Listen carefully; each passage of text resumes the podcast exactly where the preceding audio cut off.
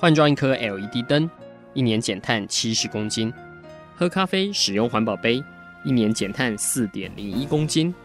上班出门前记得把保温电热水瓶的插头给拔掉，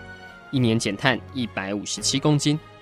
面对气候战役，对抗地球暖化，可以是个人的事，更需要政府及企业的参与。台达电子文教基金会邀您一同寻找既能提升生活品质，并可大幅提高能源使用效率的提案。欢迎收听《气候战役在台湾》。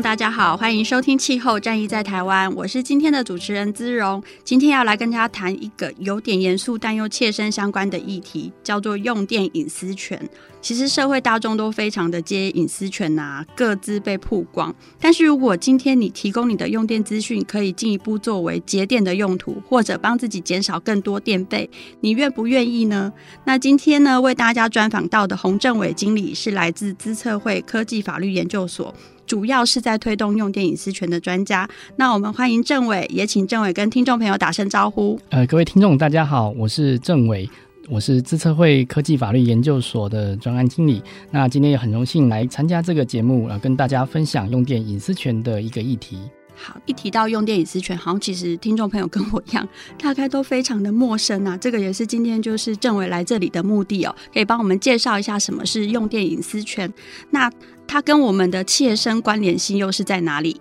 呃，用电隐私权虽然比较呃严肃一点的话题哦，不过这边可以跟大家从这个智慧电表的安装装设来开始讲起。呃，传统我们都是用这种类比式的这种电表哈来记录啊家用的用电的一个呃状况。那但是在最近呃数位化的浪潮趋势之下，呃如如果能够将这个用电的资讯啊予以数位化。的话呢，那在这个资料分析啊，可以来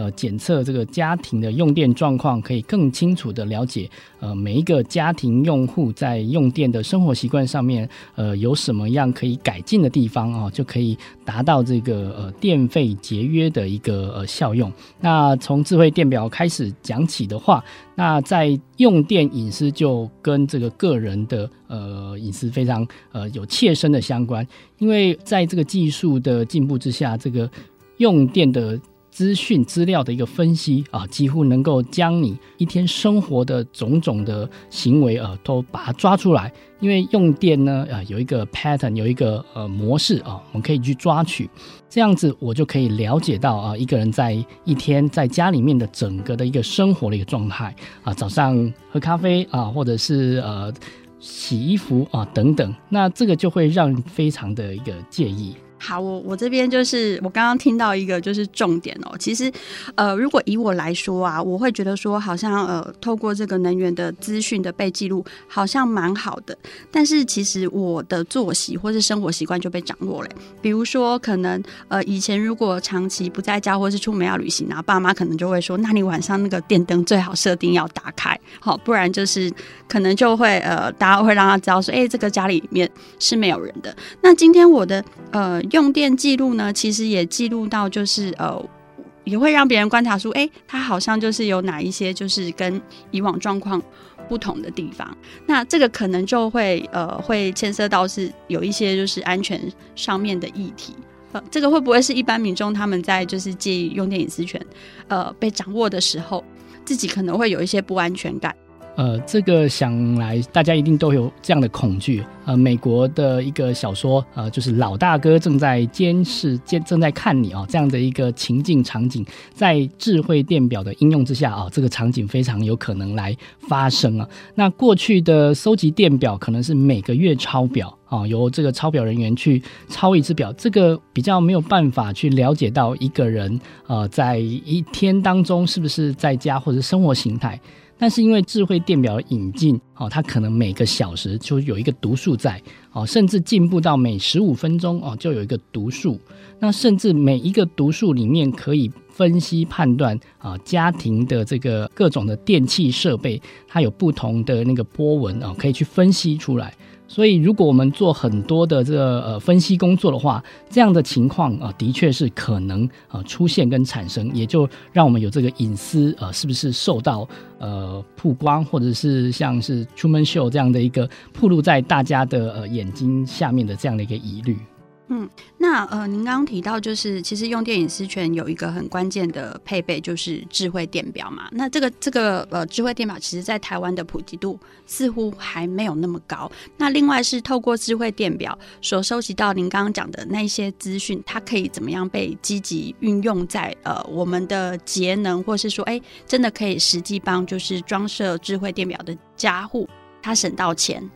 呃，是这样子的，在台湾的智慧电表的推广上面，呃，这个政策一直在进行哦。那在过去一年里面，政府有一个目标是要在二零一八年呃装设在二十万具的这个智慧电表，并且在二零二四年的年底啊，要预计装设到三百万具的这样智慧电表。那装设完之后，呃，我们可以预期它配合上呃电力公司的一些电价机制啊，或者是时间电价机制，可以来帮助用户第一步知道它哪一个用电时段啊是最。耗费它的电费的部分，那它就可以因此去改变它的用电的一个行为啊。我们最常举的例子，比如说，它就不要在用电的尖峰哦，去呃做这些呃耗能设备的一个，比如说开除湿机之类的，或者是呃烤箱啊这些那。这个除了改变个人的用电习惯，去呃降低它的电费使用之外，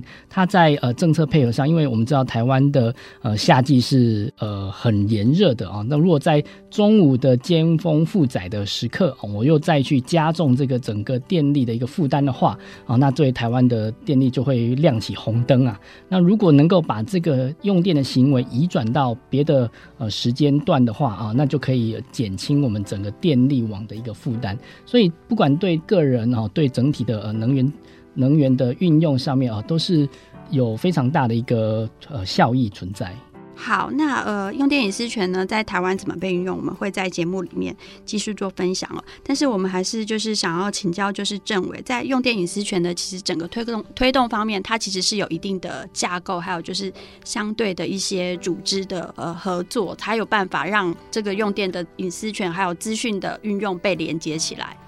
是，那我可以从几个我们常常讲这个市场参与者啊这样子的一个。形容词来来描述，在整个呃市场上面，呃有这些资讯的呃是这个我们讲的公用事业，它往往跟这个用户签订了用电契约，呃电能契约之后，因为计费的需要，它需要收集这个用户的用电的一个状况。那另外一个 player 就是这所谓的用户。另外，我们这边有一个比较新的一个角色在市场上面，它叫做呃。呃，能源服务的一个提供者啊，这个可以来帮助用户来呃做些节能啊这边的一个改善啊，包括先帮他做调查啊分析，然后最后给出这样的一个诊断的一个建议。那在这样的一个架构之下，我们就可以呃来进行用户本身的一个节电的一个作为。好，那呃，我们谢谢政委哦。这个呃，第一阶段其实让我们了解，就是用电隐私权它整个的基本的架构在哪里。那呃，我们也想要就是再请教一下政委哦，目前在台湾就是推动的部分，是不是已经开始了？呃，在这个部分，呃，首先如果如同我刚刚讲，在呃行政院的这边呃已经。针对智慧电表的一个装设啊，以及整体的智慧电网的一个架构，有了一个呃更前瞻性的一个呃进展啊。那另外在县市地方政府的部分，我们也听到很多的呃公宅啊、国宅开始引入这些智慧电表啊，或者智慧电网的一个呃。参加以及实验的一个计划，那配合上这个呃台电的呃各种的电价提供的一个机制啊，可以做更进一步的一个节能的一个措施。所以民众其实是他可以选择，就是可以自主参与。呃，在智慧电表部分，首先是在六都啊，我们选取这个用电比较呃多的地方，在六都的民众对有机会可以就是呃让你的用电隐私权回馈到整个社会的节电上哈。好，那呃谢谢政委，我们下一个阶段呢，我们再聊聊看，就是其他国家在用电隐私权的发展上面的情况。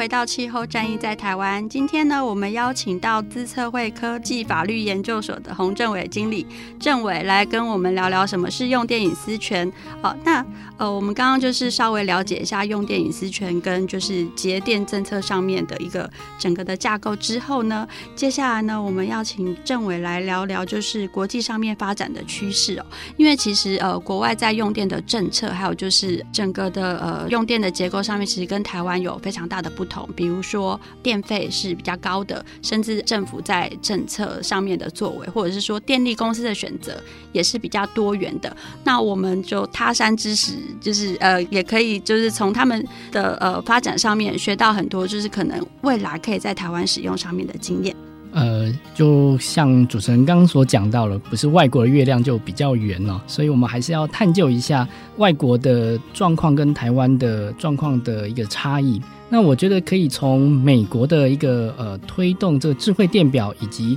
跟隐私权相关的议题这边来谈起。美国在蛮早以前就开始这个智慧电网的一个先进呃量表的一个基础设施的一个部件工作。那很重要的一点，他们把这个呃用电啊以及节电的这个目标很清楚的呃摆在它的法律的呃层级啊，特别是在地方上面的一个呃州法上面。那从这样一个目标来出发啊，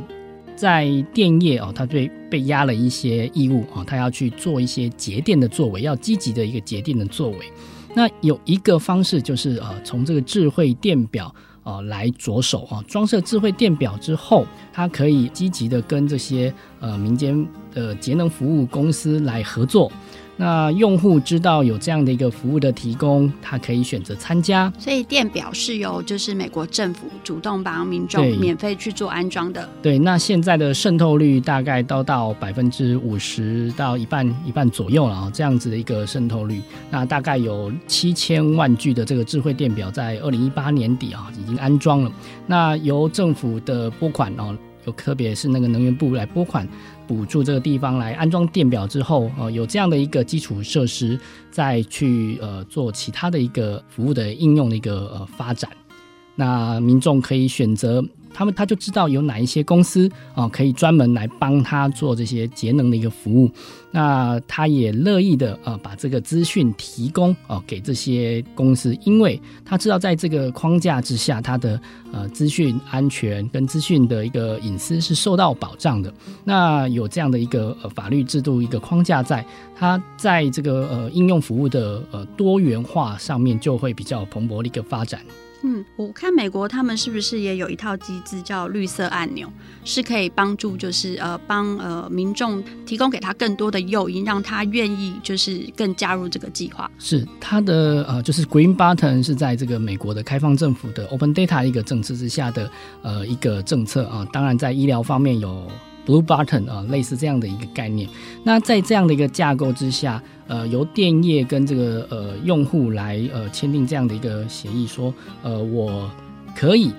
download my data 啊，第一个是 connect my data，就是、呃、收集资料，呃，连接我的资料哈，然后再来才是呃 download my data，我可以知道我的用电的一个状况。那这些如果能够再做一些价值应用的话，比如说分析它的一个呃生活用电习惯，就能够进一步提供给用户啊在节能方面的一些建议啊，这是一个还蛮不错的一个机制啊。那如果我对我的个人资料的隐私有疑虑的话，我甚至可以选择退出哦，不参与这样的一个机制。那这机制还蛮方便的，可以说像呃用一个 app 啊，我可以呃加入这样一个机制，我就可以选择我的。资料哦，可以被提供的一个 interval，一个一个间隔，呃，要多久，或者是呃什么时候，或是哪一些资料，我都有一些控制的一个权利。那对于使用者来说，这个是免费的服务吗？就是电力公司所提供的免费的服务，或者是说他必须要就是，比如说像我们有时候就是订购电视频道，它有基础的。可以看的，然后如果你想要再多看一些，你可能要多付一点。是我刚刚讲的是一个架构，那架构哈。如果说我要得到这样的一个服务哦，嗯、那这些资料势必要经过一些分析的一个过程。那这个会跟呃其他第三方的我们讲能源服务的一个公司来合作啊，当然这边就要 charge 啊。那这样子我花比较少的钱啊，就可以在我的电费上面呃如。刚刚所讲的，自从刚刚讲。我们在国外的电费是很高的这样的一个状况之下，我这节费上面就非常有诱因啊，我也乐意提供我的一个资讯啊来做这样的一个分析。嗯，好，那我们接下来谈谈就是跟我们比较近的日本。好了，日本的用电其实也是很高的。是，呃，日本的状况是这样，它在呃能源使用合理化法，我们把它简称叫节能法好了。它里面有要求，这个电力公司也是要帮用户安装足够可以清楚可以知道这个能源。呃，使用状况的一个机器啊，那在这个前提之下，用户就可以透过这样的一个呃资料的一个呃了解，我们来进一步做节能。那推的最快的应该是东京电力公司的这个服务的一个区域，它的呃智慧电表的一个安装已经达到全国的一个第一名了。那在这样的一个状况之下，用户呃透过呃跟电力公司呃取得这样的一个资讯，他在呃用电行为的改善上面就有非常大的一个节能跟节费的一个这样的一个呃效益存在。对，那我这边看到的日本的资料，我觉得他们也就是他们原本的消费者服务就做得非常好。比如说你在日本去购物，你可能会拿到很多 coupon 啊什么的。那我看他们也把就是民众他真的就是节电下来的一些费用，他可以把它转换成他实体去购物的一个一些折扣或者是绿金。那这个其实跟呃资讯服务业者的就是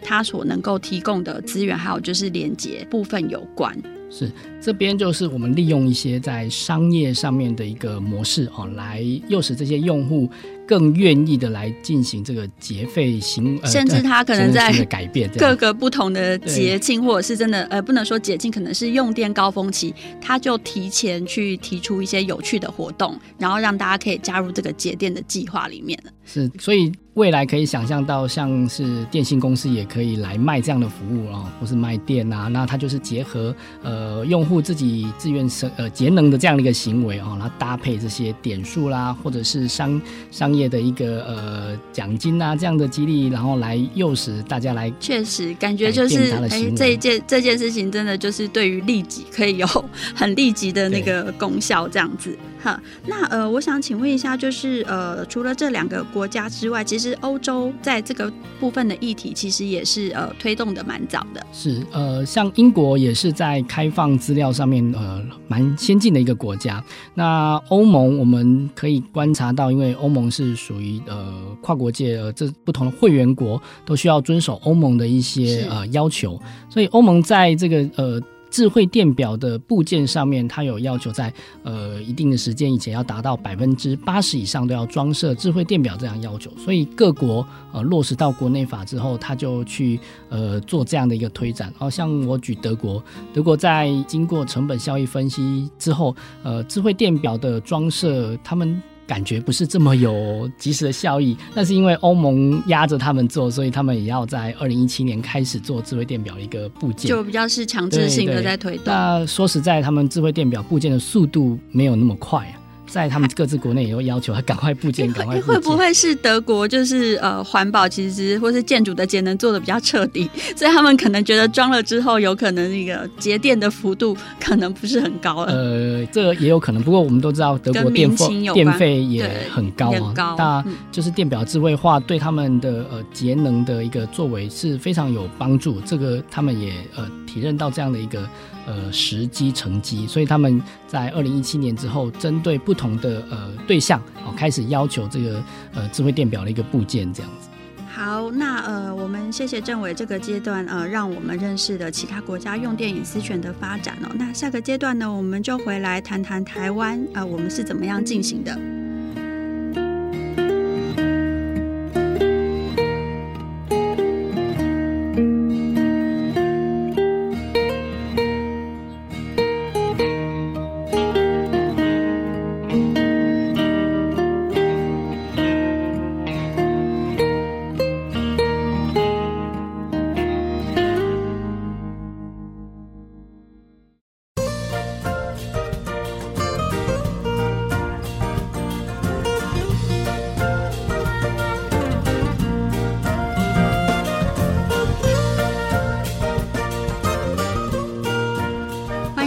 气候战役在台湾》，我是今天的主持人姿荣。那很高兴今天邀请到资策会科法所的洪政委洪经理来跟我们聊聊用电隐私权。那政委呢，他前两个阶段让我们知道说，哎，国际上面其实已经用了用电隐私权，呃，开始在帮就是整个国家来做。节电，而且有很好的成效。那回到台湾来，其实台湾也正在做这件事情哦。尤其是我们的六都，呃，已经开始有呃，就是部件智慧电表的计划。那我们就请政委来跟我们分享目前在台湾推动的现况。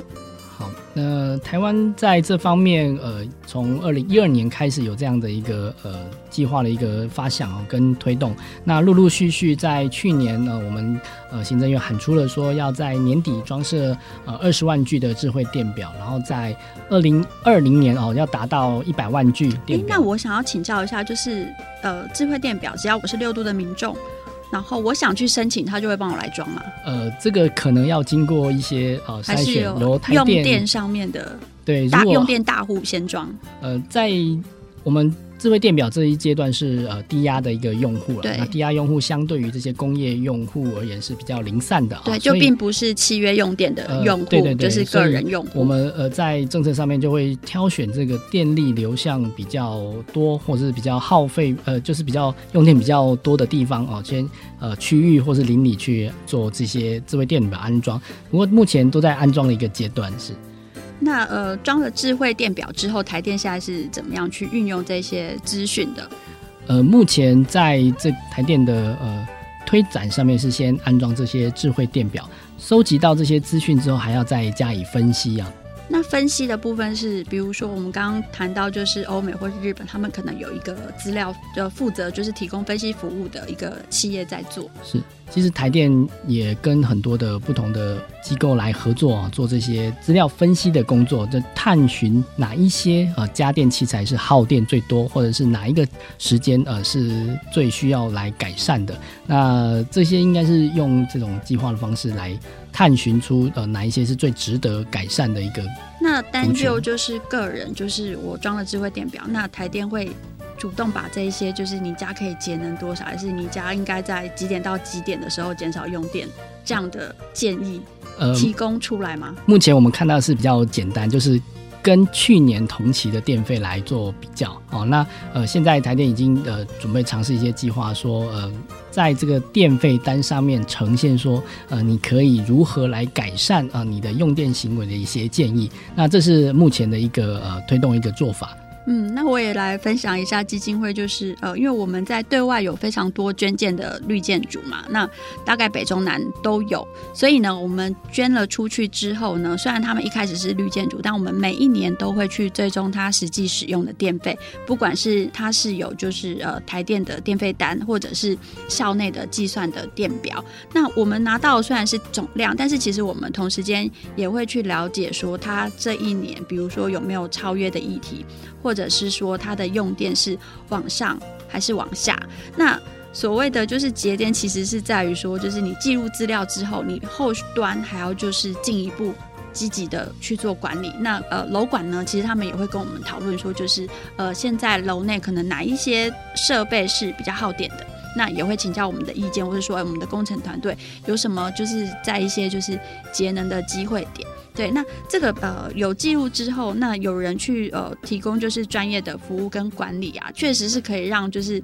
被记录的这个单位，他可以感受到自己的用电就是是呃逐年往下降的，对。呃，其实这是属于一一门科学，叫行为式科学啦。对，就是我靠着呃外外在的资讯来提供哦，甚至跟同侪之间的一个比较，比如说在电费单上面跟你的邻居啊、哦、来做比较，大家都有那种竞争的心态，由此就可以在呃用电行为上做一些积极的一个改变。那这个也是呃我们以导入这个智慧电表，运用资讯来驱动节能的一个最初的初衷。嗯，那你觉得对台湾民众来说，他他去申请智慧电表，去分享自己用电隐私权的诱因在哪里？呃，首先我必须说，台湾的电费实在是蛮便宜的啦。好、嗯，那如果如何在这个呃已经比较低廉的电价里面，如何再去导引呃呃民众来呃调整自己的用电习惯，然后进一步好、呃、来呃节省电力的使用量，哦、呃，就必须要靠这个智慧电表真正的抓出来啊。呃以及它后面的分析，抓出来说，我用电哪边还有值得呃改进的地方，譬如说替换我的家电啊，或者是改变我的用电的一个时间跟习惯啊，这个就有赖这个行为科学来帮我们再做更进一步的一个分析。对，那听到这边，可能有一些民众想说，哎，我不在六都，那我也想要做这件事情，我可以怎么办？哈，那我这边看到就是，其实台电呢，他们每一年都会给民众节电奖励，但是去年做了一个就是呃一个改变哦，就是你如果要参加节电奖励的话呢，你必须先上网登录。才开始算数。那之前呢，就是不管你有没有登录，你基本上你都是参赛者。但是现在他把门槛就是呃，就拉出来，就说你一定要就是呃自己先去登录，才开始做计算。那也有民众去抗议，但是呃台电这边的资讯是说，其实只要就是他们自主来登录的，他们后续的节电率其实是比就是没有登录的高一成。是这边就如我刚刚讲，如我们机制的设计对，都有一个比较的心态。那我非常有意愿参加这个呃节电的一个奖励的一个呃竞赛或是活动，那我就会积极的改变我的一个作为。那这样的做法。说不定还有办法更引导大家来参加这个活动，也说不定的。对对对，那台电其实也有针对就是有登录的用户，它有提供额外的奖励，所以这边其实大家也可以留意，就是今年呢，台电应该也会推出类似的活动哦。那我这边其实也有看到，就是呃，在宜兰的教育局，他们其实在国小也做了一个很有趣的案子哦。虽然说宜兰也不是在六都的范围里面哦，那他们是透过小朋友，就是班级里面的小朋友去收集家里面的用。电的资料，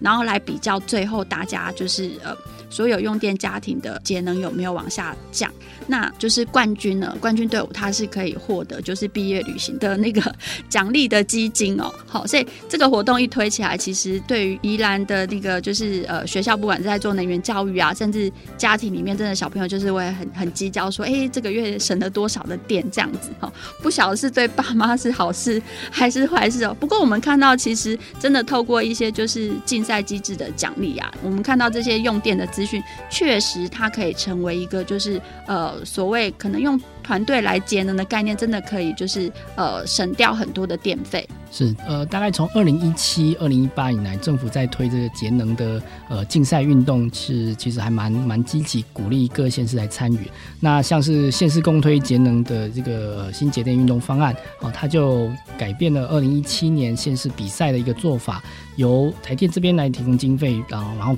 鼓励这个县市啊一起来做节能，所以才会有这么多呃丰富以及多元的这种节能的呃活动来产生。那其实国外也是透过这种比赛竞争的呃同才比较的一个机制啊，来鼓励。引导大家来做这样的一个节能，所以呃是还蛮成功的一个方式啊，可以大家有这样的呃诱因可以来呃一起投入做节能。嗯，那我想要另外请教一下，就是已经开始架设智慧电表的这六都里面啊，有哪一个是发展的是比较快速的，或是节电成效是比较感觉得出来的？呃，其实，在新北市，在这个节电的呃。成绩上面啊都非常的呃优秀。那其实，在政府的提出的这些目标的设定里面啊，都有要有压了一个目标值啊。那每一个县市都是很努力的要达到这个目标值，比如说节电百分之一这样子一个设定的目标。那据我所知在，呃其实六都的成绩应该都蛮优秀的。好，节电百分之一好像有一点就是有点少。我刚刚看那个小朋友的节电，就是我们刚刚提到的宜兰的国小们，他们的节电率是百分之三哦。好，所以请大家加油哈。好，那我们谢谢政委。下一个阶段我们再继续聊聊，就是六度目前在智慧电表装设的这部以及用电隐私权的运用。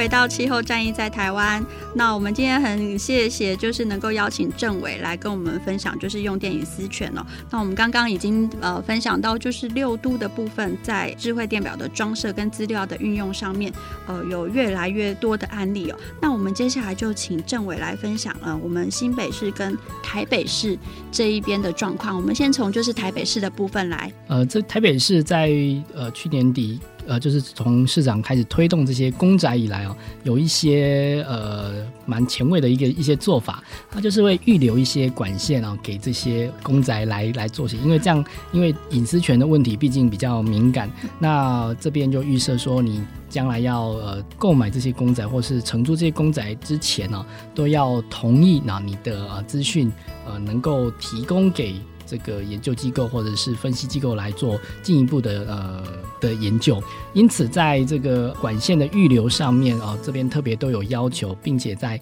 作为一个承租物或作为一个住户啊，他对于他用电资讯的一个提供哦，就预设你要来同意啊。不过这个做法将来会跟这个台电的一些时间电价来做搭配，进行这个虚量反应，就是。住商型的这种小型的这种用户的虚量反应的一个方案啊，以此来达到这种呃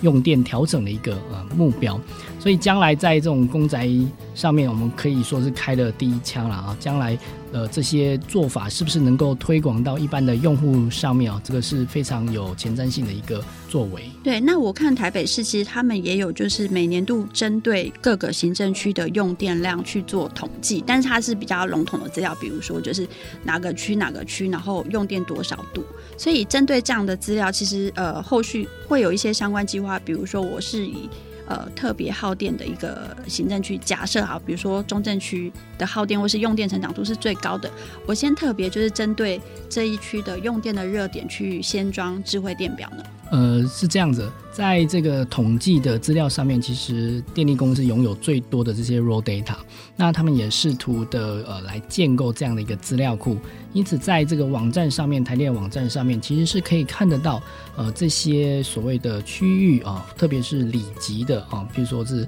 可能没有到街道，可是这样呃邻里级的这个用电资讯是被揭露在网站上面，虽然它不是即时的哦。可能呃前一个月呃这样的一个资讯，但是这样的资讯我们取得之后呃可以来知道说哪一个呃邻里它或者是哪一个行业别啊、它的用电是最耗能的，会最最最凶的。譬如说啊、这一这条街就是夜市啊、那我们就有一个针对性的目标可以去做一些改善，不管是在汰换老旧设备啊、或者是引进这个呃智慧电表，或者是来做这些呃时间电价的一个运用方面，就非常的呃有。方便性有它的便利性，那也可以立即的抓出呃最耗能耗电的地方哦，我们立刻去改善，那这样子对用电的节电的一个效益就非常有。呃，马上可以看到那个亮点所在。是，那呃，新北市呃，我们我们就是上个阶段其实有提到过，它算是节能里面的资优生啊。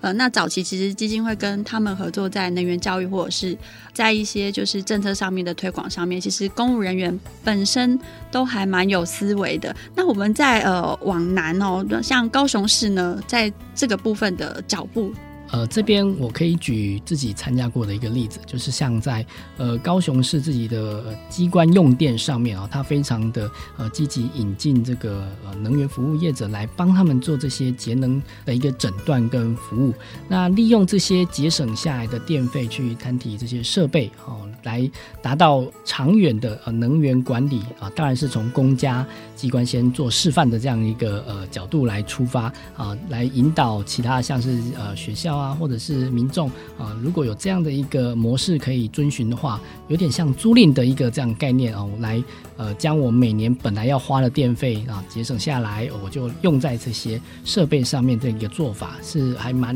领先的一种呃所谓节能上面一个创新的一个做法。那这个是我呃参与过的一个案例，跟大家做一些分享。好，那呃，其实六都的民众，我相信就是针对呃，如果说你想要加入的话，其实装智慧电表你就可以开始了。但是其他的个人，如果想要就是主动去分享自己的用电的资料，或是我想要提供我的用电资料被诊断，会有什么样的管道可以取得吗？呃，在这边像国外，我可以举些国外的例子啊，有一些资料服务的一个公司，他会特意去收收集你的资料，那并且提供呃相相对应的一个价格哦，比如说你等于是有点像出卖你个人自己的用电资料，啊，他。在这里面预设你同意啊，你的资料被使用分析，将来他就把这些资料呃提供给相关的一个机构，他可能呃可以进一步的来做一些分析。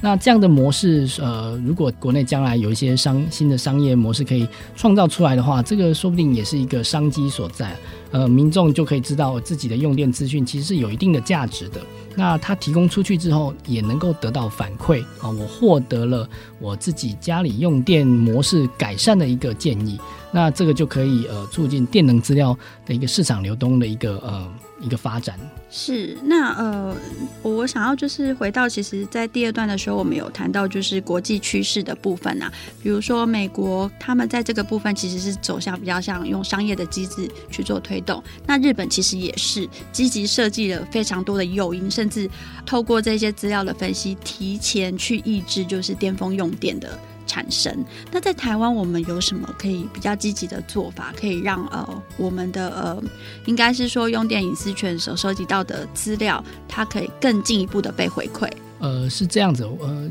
在台电其实有几个试验性的计划，呃，像是即时电价这样的一个制度的呃研究，就是说呃，将来呃可能。不是用单一的电价，或是比如说下月的电价哦来区分，那也不单单只是把一天分成三个时段，就是时间电价。那呃，用一种更新的技术来探知说哦，下一个小时哦，它可能的一个呃电价预测，因此来电价预测、呃、对，嗯、呃，或是用电的一个高峰用电量的一个预预测来呃提醒。各个用户说：“哎，下一个小时我可能呃即将有电价有大幅的波动啊，因此来改变我的用电的一个行为，用这样的一个方式，呃，是可能可以是是将来可以努力的一个方向。”嗯，那台湾现在目前要迈向这一块，是不是其实产官学其实都还有各自要扮演的角色？是这边呃，如果因为比如说我们好像比较没有类似资讯分析服务的。业者，其实，在我们台湾资讯工业这么发达的 的的一个国家，其实这个可以说高手在民间呐、相信这样子一个分析的一个能力跟呃的一个潜能能量啊，在我们是有这样的一个具备。那缺乏可能就是一个比较。完整的一个法治的架构，让大家不用去担心这个隐私权上面的一个疑虑哦、呃，大家可以呃在没有法呃没有法律风险啊，没有技术呃或者是资讯安全的风险之下来进行这样更多元、更蓬勃一个呃商业模式的一个发展啊、呃，这是我们可以期待。所以建构这个环境可能是呃蛮重要的一个前提。但是我们如果就是我选择装设智慧电表，这个应该就代表我某种程度认可我的资讯是可以被用于后端的来做分析。呃，是这样的，装设智慧电表代表是呃我同意你来装设，但是我的资料是不是一次性的同意？呃，这还是会有隐私权上面的问题。因此，我如果可以，比如说，呃，间隔用间隔或者是呃对象来区分，呃，就是他定期的要问你说，你是不是同意你的呃哪一段时间的资料呃同意提供哦、呃，同意使用啊、呃，这样可能会比较周全一点。那哪一天你不想要你的资料被提供了，甚至有选择退出的一个呃权利，这样子会比较对个人隐私比较完善的一个保障。我们谢谢政委，就是今天跟我们分享了蛮多深入的议题。我没有想到，就是呃，一个小小的用电资讯，它后面就是牵扯到的学问很大，可能牵扯到说，哎，整个社会整体可以用来节电，哎，那自己的隐私权的保护。好，那呃，我们呃最后也请就是政委来回馈我们啊，就是对于用电隐私权的这个推动的部分，您有哪一些就是想要跟呃听众朋友们分享？呃，是我个人对，因为科法所在个资方面算是呃起步就是这一这一这部法律啊。那在隐私方面是我们很重视的一个环节。那但是在这个用电需求端又需要这个电力资讯的呃适当的一个揭露，所以在呃中间如何权衡呃个人隐私的私益啊、以及整个用电节电这样的一个工艺，哦，就变成是很重要的一个环节。那特别在引进这个智慧电表之后，它对个人的生活有更大的一个干涉。那这边就需要比较多的一个法律的一个呃保障啊，预先来给大家降低这个这层疑虑跟担心呐。那技术永远是可以做到了，但是在呃个人的法律感情上面，如何接受我的隐私被适当的揭露，这就需要进一步来说服大众来呃接受这样的一个议题。好，我们谢谢政委，那也谢谢呃各位听众今天的收听。